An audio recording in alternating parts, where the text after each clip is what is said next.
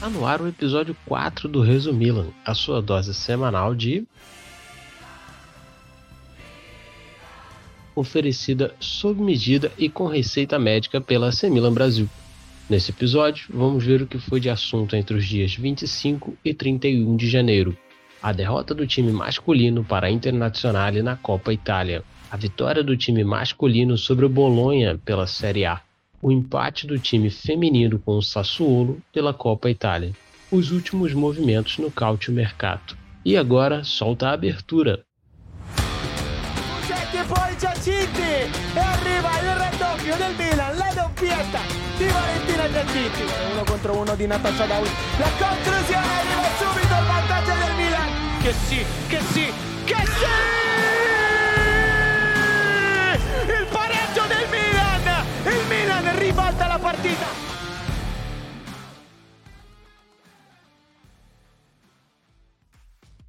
Em partida válida pela Copa Itália, o Milan feminino enfrentou o Sassuolo, jogou bem todo o primeiro tempo, abriu o placar, mas caiu muito de rendimento na segunda etapa, cedendo o empate aos 91 minutos, com Filchins respondendo ao gol que Diatinte marcou aos 44 minutos de jogo. A melhor da partida foi, novamente, a goleira Korentiova, que fez pelo menos quatro defesas importantíssimas durante todo o jogo e garantiu, enquanto pôde, o resultado positivo. A escocesa Greenshaw teve outra atuação apagada e ainda perdeu uma chance clara com um gol aberto, que, se convertida, poderia ter dado outro final a esse jogo. O técnico Gans falou o seguinte após a partida, Estamos insatisfeitos com o resultado, mas temos uma vantagem para o jogo de volta. Fecha aspas. A partida de volta será disputada no Vismara no dia 13 de fevereiro e o Milan tem a vantagem de poder empatar sem gols para avançar para as semifinais do torneio. Vamos agora ao time masculino.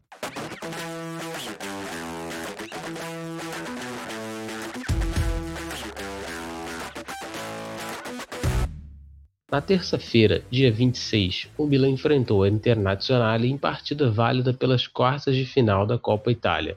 E apesar de ter saído na frente no placar graças ao gol de Ibrahimovic, viu a rival crescer no jogo após a expulsão do sueco e conseguir a virada com gols de Lukaku de pênalti e Eriksen após boa cobrança de falta.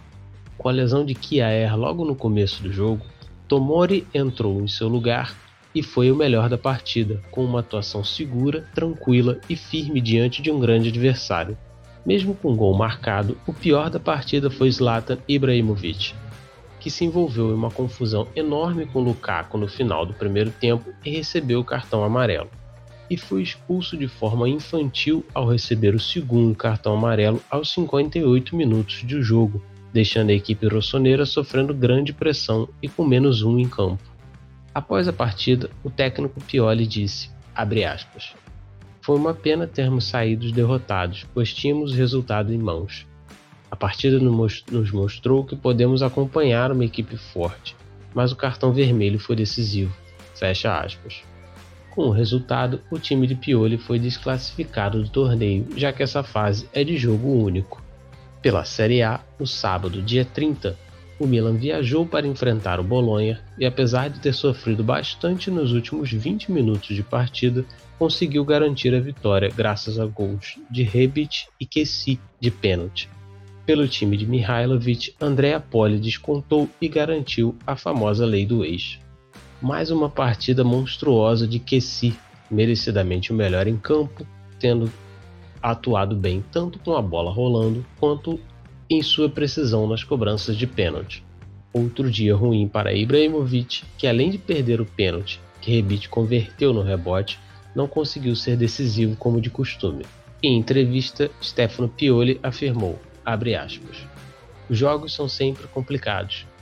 Com exceção da ingenuidade no gol do Bolonha, fizemos um excelente jogo. Nós criamos e jogamos muito. Estou feliz com a exibição e é uma vitória que nos dá confiança e faz com que encerremos uma semana difícil. As vitórias assim são merecidas. Fecha aspas. O resultado fez o Milan chegar aos 46 pontos e, assim, manter a liderança isolada da Série A por mais uma rodada, seguido pela Inter com 44 e pela Roma com 40 pontos. E agora, movimentações de mercado. No time feminino foi anunciada a contratação da jogadora japonesa Yui Hasegawa, de 24 anos, que pode atuar como ponta ou meia pelo lado esquerdo. No time masculino, foram anunciadas as saídas do zagueiro Mateu Musacchio para Lazio em transferência definitiva e os empréstimos dos atacantes Luan Capani para o Racing Club e Lorenzo Colombo para o Cremonese. E esse foi o episódio número 4 do Resumilan, a sua dose de notícias semanal do Diabo. Acompanhe a AC Milan Brasil nas redes sociais para ainda mais notícias em tempo real e até a semana que vem.